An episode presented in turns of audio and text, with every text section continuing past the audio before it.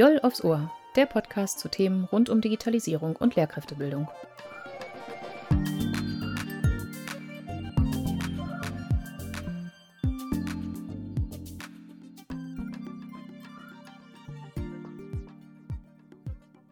Ja, herzlich willkommen zur heutigen Folge von Diol aufs Ohr. Heute rund um das Thema 3D-Druck. Und ich bin ganz äh, froh, hier mit meinem Kollegen Mario Reimer zu sitzen ein, äh, doch würde für meine Verhältnisse schon Experte auf dem Gebiet. Und ähm, ja, Mario, ich würde sagen, vielleicht stellst du dich erstmal so ein bisschen vor, erzählst so ein bisschen von deinem Werdegang, wie du zum, auch wie du zum Thema 3D-Druck gekommen bist. Ja, auch von mir erstmal ein Hallo. Ich bin Mario Reimer. Ich unterrichte hier an der Graf-Friedrich-Schule Mathe, Physik und bald auch Informatik. Und so den ersten Kontakt zum 3D-Drucker hatte ich eigentlich schon in der Universität. Ich habe in Münster studiert und bei meiner Abschlussarbeit ging es darum, ein Modell eines Rasterkraftmikroskops zu entwickeln. Und dabei fehlten mir halt ein paar Teile und da wurden die Teile eben konstruiert, genauso wie ich sie brauchte und dann anschließend im 3D-Drucker ausgedruckt. Genau, das war so mein erster Kontakt und das hat mich insgesamt sehr fasziniert. Und an meiner Referendariatsschule in Raden habe ich dann ja auch kennengelernt, wie man den 3D-Drucker in der Schule einsetzen kann. Dort wurde er überwiegend bei Wettbewerben zum Beispiel eingesetzt. Und seit 2017 bin ich jetzt hier in der Graf-Friedrich-Schule und hier hatte ich ja, das große Glück, äh, einen Sponsor zu, äh, gefunden zu haben, der uns 2019 dann auch einen 3D-Drucker gekauft hat. Und seitdem wird der 3D-Drucker eben in ja, verschiedenen Bereichen hier an der Schule eingesetzt. Und mich fasziniert halt vor allem, dass man irgendeine Idee im Kopf hat und diese Idee umsetzen kann am Computer und am Ende sozusagen das eigene Objekt in der Hand hält. Ja, wunderbar. Zu deinen verschiedenen Anwendungsmöglichkeiten kommen wir auf jeden Fall später noch. Vielleicht kannst du uns ganz kurz schon mal skizzieren, warum du 3D-Drucker für ein relevantes Medium in der Schule hältst. Genau, generell kann ich mich immer sehr begeistern für neue Technologien und ähm, der 3D-Drucker bietet halt ganz neue Möglichkeiten. Also ähm, Beispiele sage ich gleich ja noch ein paar. Und da ist mir eben enorm wichtig, dass auch Schülerinnen und Schüler diese neue Te Technologien kennenlernen und ähm, eben ja, wissen, wie der Stand der Dinge ist und äh, was auch im Moment in der Industrie so im Wandel ist. Dort wird, werden 3D-Drucker ja auch sehr viel schon eingesetzt, ähm, zum Beispiel um Prototypen und so weiter zu erstellen. Und damit die Schülerinnen und Schüler einen alten, ja, einen guten Überblick haben, was halt heutzutage so gemacht wird. Ja, wunderbar. Dann wollen wir jetzt vielleicht mal ein bisschen anfangen, ins Detail zu gehen. Und äh, vielleicht haben wir ja ein paar Zuhörerinnen und Zuhörer, die mit der Technik des 3D-Druckens noch nicht ganz so vertraut sind. Deswegen haben wir uns darauf geeinigt, mit so einem kleinen Technikblock anzufangen. Ähm, jetzt gibt es ja, das hast du mir ja schon mal erzählt, viele verschiedene Formen des 3D-Drucks, aber vielleicht kannst du so ganz kurz uns skizzieren, wie denn der Drucker funktioniert, den du hier vor Ort stehen hast in der Schule. Ja, also generell ist der 3D-Druck ja eigentlich nur ein Verfahren, was schichtweise Material aufträgt. Und ähm, ja, wie du schon gesagt hast, da gibt es ganz verschiedene Verfahren. Es gibt zum Beispiel das Verfahren, dass man eine Art Pulver sozusagen schichtweise aufträgt und an den Stellen sozusagen ähm, zum Schmelzen bringt, wo man halt das Material haben möchte. Dann gibt es auch die Möglichkeit, ja, flüssiges Material, so eine Art Harz zu nehmen, was man dann mit UV-Licht härtet. Und typischerweise an Schulen oder was auch viele zu Hause vielleicht schon stehen haben, ist der FDM-Drucker. Ähm, dort wird eben ja, wie so eine Art Heißklebepistole Kunststoff heiß gemacht, geschmolzen und eben dann fährt die Düse, also der äh, 3D-Drucker dann an die Stellen, wo man eben das Material haben möchte, hin. Und dort trocknet es dann, dort kühlt es ab und am Ende hat man eben das Objekt, was man vorher am Computer konstruiert hat, halt ähm, in der Hand. Und vielleicht noch so als Nebeninfo, warum jetzt gerade so dieser Hype auf den 3D-Drucker kommt. Ähm, 2009 ist ein Patent ausgelaufen und seitdem dürfen die Hersteller eben ja auch daran entwickeln. Und seitdem ist quasi so diese Entwicklung erst richtig in Gang gekommen. Und deswegen gibt es halt im Moment so viele 3D-Drucker auf dem Markt und das kommt halt gerade so alles hoch, sozusagen. Okay, ähm, das war jetzt ja quasi so ein bisschen die Hardware-Komponente, das heißt, wie dein Drucker konkret funktioniert. Ähm, jetzt willst du ja auch, dass Schülerinnen und Schüler damit arbeiten können. Welche digitalen Kompetenzen muss ich denn eigentlich mitbringen, um mit so einem 3D-Drucker arbeiten zu können? Genau, natürlich ähm, konstruiert man am Computer. Das heißt, äh, gewisse Vorerfahrungen am Computer muss man natürlich haben. Die Konstruktionsprogramme, die CAD-Programme, wie sie heißen, sind auch nicht so intuitiv. Da muss man sich reinarbeiten. Es gibt da gewisse ähm, ja, einfachere Programme, sage ich mal, zum Beispiel Tinkercad. Äh, das ist für jüngere Schülerinnen und Schüler auf jeden Fall besser geeignet. Dort werden quasi so Grundkörper zusammengesetzt. Da kann man verschiedene Längen, verschiedene Breiten einstellen. Und ähm, das ist, mache ich zum Beispiel auch mit, mit einer Klasse 6. Ähm, die kommen da schon gut mit klar. Man braucht natürlich ein gewisses räumliches Vorstellungsvermögen. Man hat ja irgendeine Idee im Kopf und die muss man halt dann am Computer umsetzen. Ähm, das heißt, das ist auf jeden Fall auch notwendig, dass quasi das, was ich mir vorstelle, halt dann auch in den Computer einzutragen und am Ende sozusagen mein fertiges Objekt erstellt zu haben. Und wenn man dann fertig ist mit dem Objekt, muss man halt noch die, ähm, den sogenannten Slicer, also die Druckereinstellung sozusagen ähm, richtig einstellen. Das heißt, man muss auch so diesen Prozess verstehen, äh, was am Computer versteht. Erst bin ich quasi im Konstruktionsprogramm, konstruiere mein Objekt, bekomme dann eine STL-Datei zum Beispiel, also eine, eine 3D-Datei sozusagen, und die bekommt dann mein anderes Programm und dort tätige ich dann eigentlich erst die Einstellung für den Drucker. Zum Beispiel die Drucktemperatur, ähm, das ist halt die Temperatur, die ich brauche, um das Kunststoff zu schmelzen. Oder man druckt immer auf so einem sogenannten Druckbett und da muss die Temperatur halt auch richtig eingestellt werden. Und das macht man dann halt alles in dem, in dem Slicer, so heißt das. Und ja, das heißt, man muss halt so diesen ganzen Prozess verstehen. Erstmal brauche ich mein, mein Objekt, wie erstelle ich das? Da sind halt gewisse räumliche Vorstellungsvermögen ja, vonnöten. Und im Anschluss muss ich halt diese Datei dann halt weiterverarbeiten mit dem nächsten Programm. Und wenn ich damit fertig bin, muss ich diese ähm, Informationen sozusagen dann noch zum Drucker schicken. Also das sind halt mehrere Schritte, die man dann abzulaufen hat. Ja, wunderbar. Du wirst uns ja gleich noch ein bisschen was darüber erzählen, wie deine Schülerinnen und Schüler dann auch wirklich damit im Unterricht klarkommen. Jetzt hast du aber ja eben auch gesagt, ähm, du hattest das Glück, dass ein Sponsor dir dieses Gerät gekauft hat.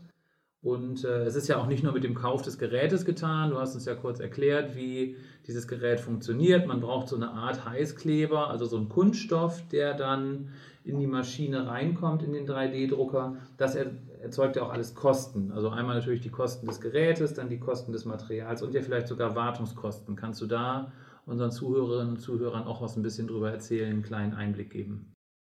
Ja, auf jeden Fall. Ähm, so die Einsteigermodelle, sage ich mal, für den Drucker an sich, äh, ich sag mal, liegen so zwischen 500 und 1000 Euro. Man kriegt auch günstigere Modelle, die sind halt vielleicht eher für den Heimgebrauch ähm, dann wir haben ja schon fast ein Profi-Gerät, da sind wir schon bei mehreren tausend Euro.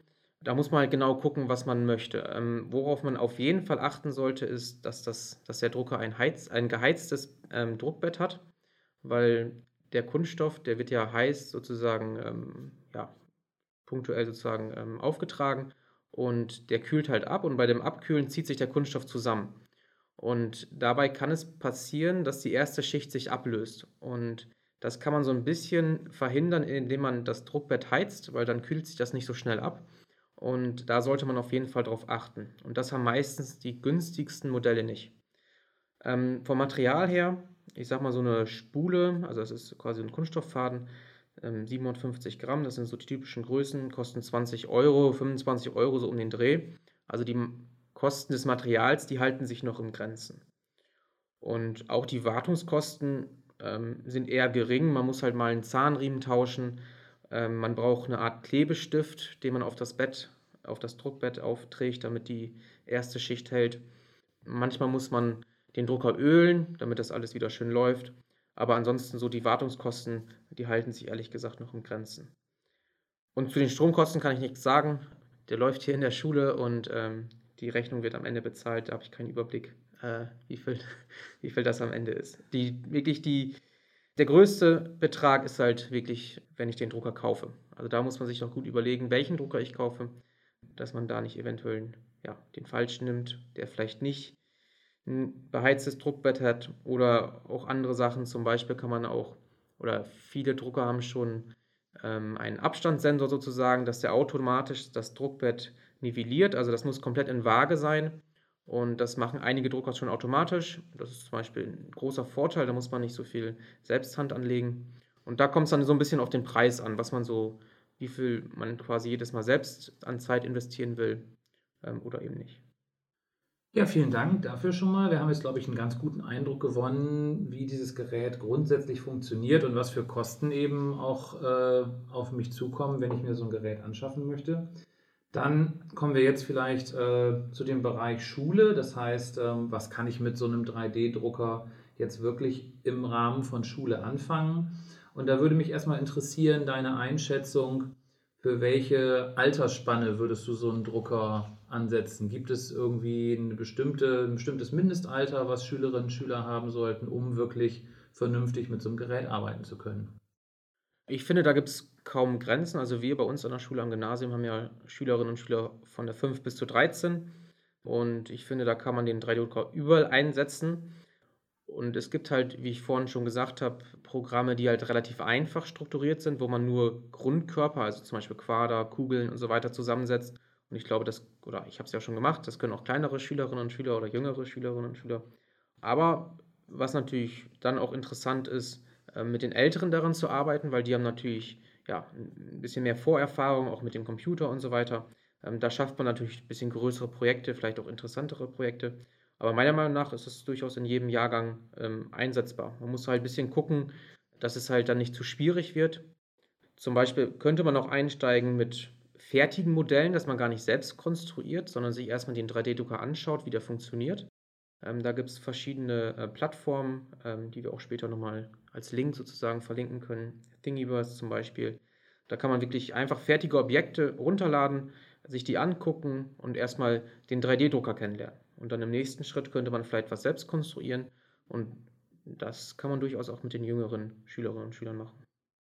Ah, das ist ja wirklich spannend, dass man da wirklich eine große Bandbreite an Jahrgängen mit abdecken kann. Fangen wir vielleicht mal mit dem regulären Unterricht an, bevor wir danach so ein bisschen in außerschulische Projekte gehen. Wo siehst du Anwendungsmöglichkeiten für den regulären Unterricht? Du hast ja erzählt, dass du demnächst auch Informatik unterrichten wirst hier an der Schule. Äh, darüber hast du ja vielleicht auch schon ein bisschen Erfahrungen gemacht mit dem Einsatz des 3D-Druckers in deiner Ausbildung dazu. Ja, genau. Wo siehst du da Anwendungsgebiete für den regulären Unterricht? Genau, es wird ja bald Informatik als Pflichtfach in Niedersachsen eingeführt in der 9. und 10. Klasse. Da wird es eher keine Anwendung finden, weil man eben sehr wenig Zeit hat. Ähm, und da steht eher das Programmieren im Vordergrund. Aber im Technikunterricht zum Beispiel, ähm, was wir ja bei uns am Gymnasium nicht haben, aber da ist es auf jeden Fall ein Einsatzgebiet, äh, wo man das auch regelmäßig einsetzen kann. Und vor allem im AG-Bereich wäre es halt möglich, ähm, das einzusetzen. Ich setze es zum Beispiel in der Oberstufe im Seminarfach ein. Beim Seminarfach ist man ja nicht an einem Thema gebunden, sondern man kann selbst ein Thema festlegen und da bringe ich halt so ein bisschen den 3D-Druck und die Mikrocontroller zusammen und da ist es durchaus möglich, auch größere Projekte umzusetzen. Also ich äh, kann ja gleich noch ein paar Projekte nennen.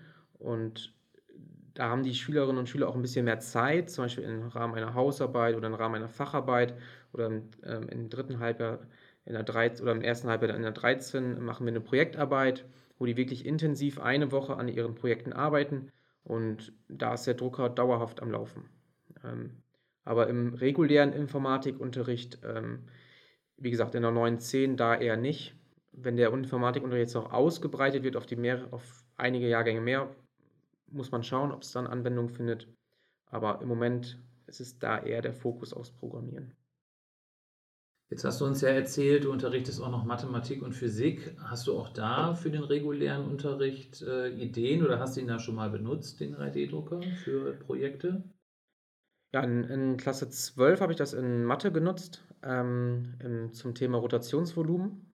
Ähm, da haben die Schülerinnen und Schüler mit Hilfe von GeoGebra ja, Rotationskörper sozusagen erstellt, die wir uns danach halt ähm, ausgedruckt haben und dann haben wir halt, ja, im Prinzip wollten wir das Volumen berechnen, darum ging es. Und das Schöne daran ist, dass man eben diese einzelnen Schichten dieses 3D-Drucks gesehen hat. Und damit konnten wir dann quasi diese Formel für das Rotationsvolumen sehr schön herleiten. Ähm, da zum Beispiel habe ich es ähm, angewendet. In der Physik im regulären Unterricht jetzt nicht, aber man kann sehr schön damit Experimente erstellen, wie ich ja auch schon in meiner Abschlussarbeit ähm, das gemacht habe. habe ich für die Schule hier ein Exponat, ähm, eine Stromwaage ausgedruckt sozusagen, ähm, sodass die Schüler halt im Schülerexperiment die Stromwaage benutzen können, was bisher halt nur im Demo-Experiment war. Aber das habe ich jetzt nicht im regulären Unterricht mit den Schülerinnen und Schülern erstellt, sondern das habe ich dann halt zu Hause bzw. Ähm, erarbeitet und dann wird jetzt halt im Unterricht genutzt, das 3D-gedruckte Objekt. Ja, sehr spannend. Ich habe äh, jetzt gerade eben schon, als du das so erzählt hast, überlegt, ich bin ja Chemielehrer auch und da gibt es natürlich zum Beispiel die Möglichkeit, dass man sich selber eben zum Beispiel Atommodelle erstellt. Das wäre jetzt so eine Anwendung, die mir da spontan einfallen würde. Und wenn man da ein bisschen überlegt, fallen einem sicherlich noch viele weitere spannende Sachen ein, wie man eben den Drucker auch im Unterricht benutzen kann. Jetzt machst du ja bei uns hier an der Schule auch ganz viel im AG-Bereich, betreust äh, Schüler in verschiedenen AGs. Äh, erzähl uns doch da mal ein bisschen, wie du den Drucker da einsetzt. Genau, ich fange vielleicht einfach bei den Jüngeren an. Ähm, in Klasse 6 gibt es hier immer eine Workshop-Nacht. Ähm, da bieten wir immer quasi den Schülerinnen und Schülern an, einmal in der Schule zu übernachten von Freitag auf Samstag. Und dort können die verschiedene Workshops halt, äh, können die daran teilnehmen. Und ich biete da eben den 3D-Workshop an. Und dort erstellen die bei mir die äh, solche Schlüsselanhänger mit ihren Initialien und die drucke ich dann in der Nacht aus und am nächsten Tag können die halt alle ihren eigenen, eigenen konstruierten Schlüsselanhänger quasi mit nach Hause nehmen. Das Ganze mache ich mit dem Tinkercad-Programm von Autodesk, was im Browser ganz normal läuft. Also es ist, kann quasi jeder nutzen. Da arbeiten die Schülerinnen und Schüler teilweise auch zu Hause weiter, weil die da so viel Spaß dran haben. Ähm, genau, wo es auch viel eingesetzt wird bei uns an der Schule sind, ähm, wenn Schülerinnen und Schüler an Wettbewerben teilnehmen. Zum Beispiel im letzten Jahr war es, glaube ich, ähm, haben zwei Schüler eine CO2-Ampel entwickelt und dieser ganze Aufbau drumherum sozusagen haben die eben konstruiert und ähm, wir haben den dann mit dem 3D-Drucker ausgedruckt. Also das sieht man auch immer mehr bei den Wettbewerben, dass, dass da immer mehr dieser 3D-Drucker ähm, ja, eingesetzt wird, weil man eben, man muss sich jetzt nichts mehr irgendwie basteln aus Holz oder das irgendwie zusammenschrauben also provisorisch, sondern man erstellt eben das Objekt, was man gerade braucht, irgendeinen Prototypen und äh, schaut dann, ob es passt. Und wenn irgendwas nicht passt, dann ändert man das eben und druckt es eben nochmal. Also es dauert zwar dann vielleicht ein paar Stunden oder vielleicht auch mal einen Tag, aber äh, man kann es halt immer so anpassen, wie man es gerade braucht. In Zukunft, ähm, oder ich weiß, dass einige Schulen das auch schon machen, könnte man noch überlegen, ob man vielleicht eine Schülerfirma gründet, die quasi Aufträge kriegt von außerhalb, dass irgendwelche Ersatzteile gedruckt werden oder dass die irgendwie ja, eine Wetterstation entwickeln oder was auch immer, ähm, sodass die quasi so eine Art Firma gründen, wo die dann im Prinzip den 3D-Drucker nutzen, um wirklich Projekte umzusetzen, die man dann auch, ähm, ja, ich sag mal, für einen kleinen Preis verkaufen kann. Ja, das klingt auf jeden Fall auch sehr spannend. Jetzt hast du uns ja schon ganz viele Potenziale und Möglichkeiten aufgezeigt. Wir wollen gleich auch noch wirklich ein paar konkrete Projekte von dir hören. Ähm, jetzt hat es aber ja wahrscheinlich nicht nur Vorteile, auch so ein 3D-Drucker wird ja wahrscheinlich irgendwo an Grenzen stoßen. Kannst du unseren Zuhörerinnen und Zuhörern da auch noch mal ein bisschen was drüber erzählen? Was geht denn eigentlich nicht mit so einem 3D-Drucker? Genau. Ähm, man muss immer so im Hinterkopf haben, wie der 3D-Drucker funktioniert. Also der druckt ja immer von unten nach oben sozusagen, vom Druckbett aus gesehen. Und zum Beispiel Überhänge, also Beispiel Brücke. Eine Brücke kann ich jetzt nicht so einfach drucken, weil ich halt in der Luft drucken würde. Und da muss man sich halt genau überlegen, äh, was kann ich drucken. Es gibt die Möglichkeit, Stützmaterial darunter zu setzen, aber trotzdem muss man sich immer überlegen, ähm, ist das ist das druckbar, sage ich mal. Also nicht jedes Objekt ist unbedingt so einfach druckbar oder kommt dann so raus, wie man es erwartet, ähm, weil man eben ja gewisse Probleme einfach vom Druckprozess hat. Da sind verschiedene ähm, oder andere Druckverfahren halt vielleicht günstiger. Zum Beispiel, wenn man jetzt mit Harz zum Beispiel druckt, da hat man quasi ein Becken voller Harz und da kann man wirklich punktuell halt das Harz härten mit UV-Licht und da hat man dieses Problem zum Beispiel nicht, weil man halt ja, die Stützstruktur sozusagen immer drunter hat. Und bei unserem Drucker, dem FDM-Drucker, der druckt ja eigentlich nur ja, geschmolzenen Kunststoff. Und da muss man halt dann überlegen, äh, wie man das vernünftig konstruiert oder vielleicht anders platziert auf dem Druckbett. Das geht natürlich auch. Was außerdem noch ein Problem ist, ist die Belastung. Also die, die Teile halten schon ziemlich viel aus.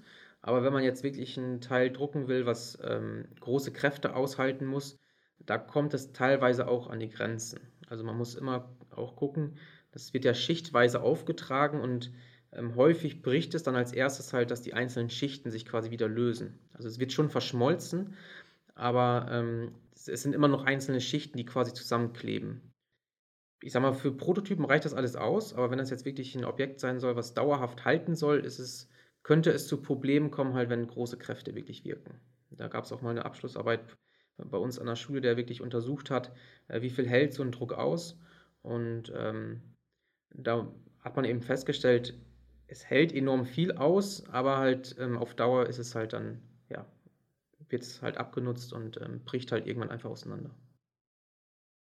Okay, ja, spannend auch tatsächlich mal so ein bisschen was darüber zu erfahren, dass es eben klar ein tolles Gerät ist, aber dass ich eben auch immer überlegen muss, was kann ich wirklich mit diesem Gerät ja. machen. Genau. Dann kommen wir vielleicht jetzt so als, als letzten Bereich wirklich zu konkreten Projekten. Ähm, ich fände es toll, wenn du uns einfach ein paar Projekte, du hattest ja eben schon vom Seminarfach zum Teil gesprochen, was es ja hier in Niedersachsen gibt, wenn du uns da einfach so ein paar Projekte vorstellen würdest und vielleicht abschließen würdest mit deinem Lieblingsprojekt, wo du so sagst, so, boah, das war ein Projekt, das hat mich selber als Lehrkraft auch total geflasht und das fand ich total toll, was die Schülerinnen und Schüler da geschaffen haben mit dem 3D-Drucker. Genau, sind jetzt vor allem Projekte aus dem Seminarfach. Ähm, da haben die, oder eine Gruppe hat da zum Beispiel mal ein ferngesteuertes Boot entwickelt, wo die sich wirklich überlegt haben, ähm, das soll natürlich am Ende schwimmen. Das heißt, sie mussten sich auch genau überlegen, ähm, wie groß muss das sein. Es mussten ja zwei Teile sein, die die da am Ende zusammensetzen, weil innen drin sollte die Elektronik sein, die dann auch noch nicht nass werden durfte und so weiter. Ähm, ein Propeller musste sich drehen und einerseits haben die das halt mit dem Arduino umgesetzt, also programmiert im Prinzip, aber das ganze Gerüst drumherum sozusagen kam halt aus einem 3D-Drucker. Die haben halt das ganze Boot sozusagen selbst konstruiert. Dann haben einige schon mal einen eigenen Roboter sozusagen ausgedruckt, der am Ende halt mit vier Reifen gefahren ist, aber das ganze Gestell drumherum wurde sozusagen ausgedruckt, wo dann am Ende noch Ultraschallsensoren dran gebaut wurden, um halt Abstände zu messen, um ja, nicht gegen die Wand zu fahren zum Beispiel. Ähm, Genau. Ein anderer Schüler hat zum Beispiel einen Münzsortierer ähm, konstruiert, wo quasi so die Münzen, sage ich mal, langlaufen konnten und halt, ja, wenn es die 2-Euro-Münze ist, musste sie halt im richtigen Feld runterfallen. Da musste er halt genau ausmessen, wie breit ist so eine Münze, ähm, wie breit muss dann mein, mein Schacht sein und so weiter. Genau, dann gab es noch das Projekt, dass ein, eine Gruppe von drei Schülern sich überlegt haben, wie wir die Parksituation hier an der Schule lösen können. Und die haben sich dann überlegt, ähm, dass man eventuell sozusagen ein Parkdeck noch zusätzlich auf oben drauf setzen könnte. Und ähm, da haben die eben dieses Gebäude sozusagen auch konstruiert und am Ende ausgedruckt. Das war jetzt nicht vollständig aus dem 3D-Drucker tatsächlich, weil es halt am Ende zu groß war. Ähm, da haben die halt die großen Platten, sage ich, also der Boden sozusagen, den haben sie halt aus Styropor gemacht, aber alles andere haben die dann eben konstruiert. Und da ging es halt am Ende auch darum mit einer Einlasskontrolle, dass die Schülerinnen und Schüler zum Beispiel eine Karte haben, dass sie umsonst parken können und Auswärtige eben, dass die was zahlen müssen. Ähm, das heißt, es ging jetzt nicht nur um das Gebäude, sondern es ging um dieses ganze Konzept dahinter. Ein Schüler hat in einer Facharbeit auch eine Art Solaranlage konstruiert, beziehungsweise die Mechanik dahinter, ehrlich gesagt, eher das heißt, dass sich die Solaranlage immer nach der Sonne richtet. Ähm, das hat er mit verschiedenen äh, Helligkeitssensoren gemacht. Und auch da wieder dieser Aufbau kam halt komplett aus einem 3D-Drucker. Also man merkt vielleicht, ich nutze den 3D-Drucker häufig, um Funktionsteile zu drucken, die man dann halt weiterverwenden kann, um dann vielleicht einen Motor dran zu bauen, damit sich was bewegt.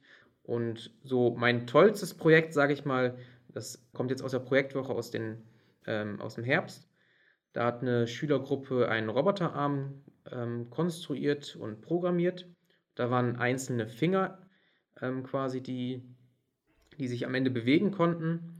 Und das war halt sehr erstaunlich, weil die auch verschiedene Gesten dann am Ende programmieren konnten. Und dieses ganz, die einzelnen Finger, den, die haben die auch nicht komplett selbst konstruiert. Das ist zum Beispiel ein, ähm, ein fertiges Projekt gewesen aus dem Internet. Aber alles drumherum, die Halterung und so weiter, das haben die dann alles selbst konstruiert, dass es am Ende funktioniert. Und ähm, das ist jetzt eben ein Projekt gewesen, was ich jetzt auch aufbewahrt habe für einen Tag der offenen Schule oder ähnliches, was man halt immer sehr schön zeigen kann, weil das ist schon erstaunlich, was teilweise die Schülerinnen und Schüler da noch hinbekommen in so kurzer Zeit. Ähm, die sind sehr begeistert immer dabei und ähm, ja, wollen auch teilweise länger arbeiten, arbeiten zu Hause weiter, gucken sich die Probleme an, ähm, schreiben in Foren, wie man diese Probleme lösen kann. Also die sind sehr, sehr begeistert ähm, ähm, dabei und äh, das ist auch immer sehr schön zu sehen, was dann am Ende wirklich dabei rauskommt und dass man die Schüler eben so begeistern kann. Ja, das klingt ja wirklich super spannend. Also einige der Projekte, das ist wirklich schon begeisternd. Ich habe auch einige dieser Projekte gesehen. Diese Roboterhand kenne ich ja auch, äh, den die Schülerinnen und Schüler da programmiert haben. Das war schon echt Wahnsinn, das zu sehen, wie sich diese einzelnen Finger da bewegen konnten. Das ist schon wirklich toll. Und man merkt halt auch immer, wenn man die dabei beobachtet, mit, welcher, mit welchem Enthusiasmus sie halt auch wirklich dabei sind. Dann danke ich dir sehr, sehr herzlich für diesen kleinen Einblick in den 3D-Druck, so ein bisschen die technische Einführung, aber eben natürlich auch für unsere Zuhörerinnen und Zuhörer sehr spannend, diesen Schulbezug, einfach so ein paar Impulse zu haben, was man mit dem Gerät in der Schule nachher wirklich konkret anfangen kann. Ähm, hast du noch ein paar Internetlinks für unsere Zuhörerinnen und Zuhörer, die man auch hier dann eben nachher noch verlinken könnte, sodass sie da eben sich vielleicht noch weitere Informationen holen können? Genau, ich kann ja kurz vorstellen, also ich ähm, empfehle für jüngere Schülerinnen und Schüler auf jeden Fall das Tinkercad, das kommt von Autodesk. Ähm, das läuft im Browser, das, da kann man ganz einfache Sachen konstruieren, zum Beispiel Schlüsselanhänger. Wenn man dann ein bisschen ähm, dabei ist, sage ich mal, kommt man halt schnell an die Grenzen, weil man wirklich, im, wenn man Details ähm, konstruieren möchte, dann ist das teilweise da ein bisschen kompliziert. Da lässt sich lieb, äh, besser Fusion 360 nutzen. Das ist für Schulen oder auch für Privatpersonen kostenlos. Ähm, dazu würde ich noch einen Link reinstellen. Und ähm, eben das Portal, sage ich mal, äh, Thingiverse, wo halt ganz viele, das ist so eine große Community, ähm, ganz viele Projekte schon online gibt, die man halt, man muss einen Such, ähm, Suchbefehl eingeben und dann findet man eigentlich schon vieles, was man braucht. Man kann das auch weiterverarbeiten. Also man muss nicht immer bei Null anfangen, sondern findet da halt viele, viele äh, Sachen schon, die fertig sind. Und vielleicht als generellen Tipp, die Community, die ist so groß im Internet. Ähm, es gibt viele Probleme, die beim Druck auftreten können, wo ich jetzt gar nicht so sehr darauf eingegangen bin. Und häufig findet man viele Lösungsansätze auch im Internet. Da einfach suchen, da gibt es verschiedene Foren, sind alle sehr hilfsbereit und dann löst man meistens die Probleme, die man hat. Das klingt doch sehr gut. Dann vielen Dank, Mario, nochmal für diese spannende Einführung und unseren Zuhörerinnen und Zuhörern würde ich sagen, viel Spaß beim Nachmachen, wenn ihr denn einen 3D-Drucker zu Hause oder eben vielleicht sogar in der Schule habt. Bitteschön.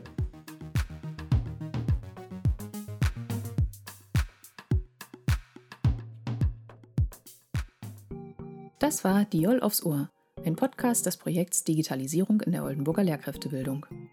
DIOL wird gefördert vom Bundesministerium für Bildung und Forschung unter dem Förderkennzeichen 01JA 2015. Die Inhalte des Podcasts stammen von den beteiligten Personen. Für die technische Umsetzung ist Gerald Schwabe zuständig. Die Musik ist lizenziert unter einer CC by SA Lizenz. Nähere Informationen finden Sie auf unserer Webseite. Danke fürs Zuhören und bis zum nächsten Mal.